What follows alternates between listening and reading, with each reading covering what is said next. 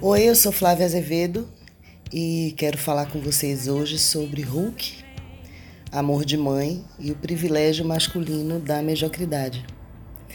Eu ando preocupada com a adolescente da novela que me fez voltar a gostar de novela. Manuela Dias, a autora, tem culpa do meu filho dizer: Você tá ficando velha, ao me ver sentada diante da TV pedindo silêncio porque vai começar amor de mãe. Queria pegar aquela mãe cansada e amarga no colo e dizer a ela que apenas deixe ir. Embora todas as células do meu corpo saibam que, em se tratando de filho, as coisas não são assim.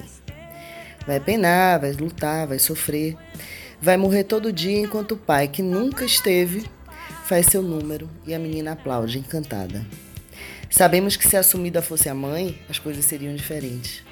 Mas ela perde, ainda que temporariamente, na cabeça da adolescente, para o charme dos pais ausentes, para o privilégio masculino da mediocridade.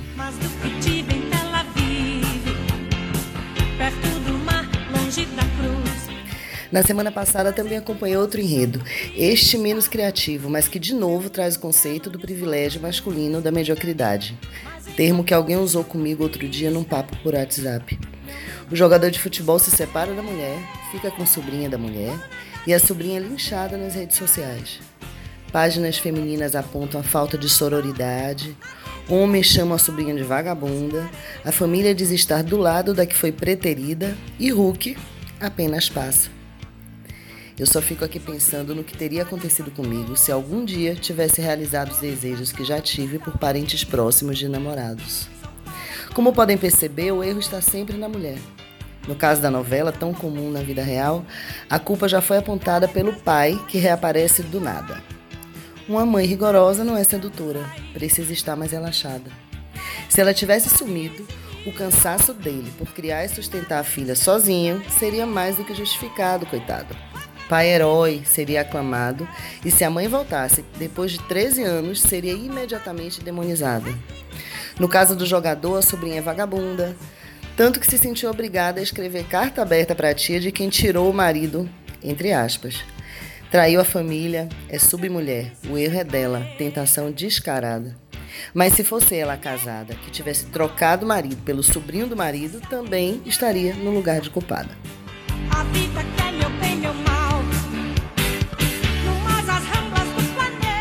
Essa eterna permissão para ser babaca é um tipo de manto da invisibilidade. O privilégio de escolher quando e em que momento querem protagonizar, ser responsáveis pelos que, pelo que fazem. Nos momentos conturbados, na maioria das vezes, escolhem um lugar de incapazes. Incapazes de cuidar dos filhos e filhas, incapazes de resistir à sedução da gostosa nos almoços de família, incapazes de lidar com as frustrações e, por isso, inclusive, matam. Privilégio, sim, mas que vem de um inegável atestado de imbecilidade. Mais um tiro no pé na conturbada relação entre gêneros. Enquanto assumimos protagonismos, homens reclamam, mas seguem se colocando coletivamente no lugar de incapazes. Penso, como confiar o comando de aeronaves, grandes empresas, países, cirurgias delicadas e o ataque de times de muitos corações, por exemplo, a quem não consegue responder pelos próprios atos? Em algum momento descobriremos que isso está errado. Mas aí, eles que lutem, claro.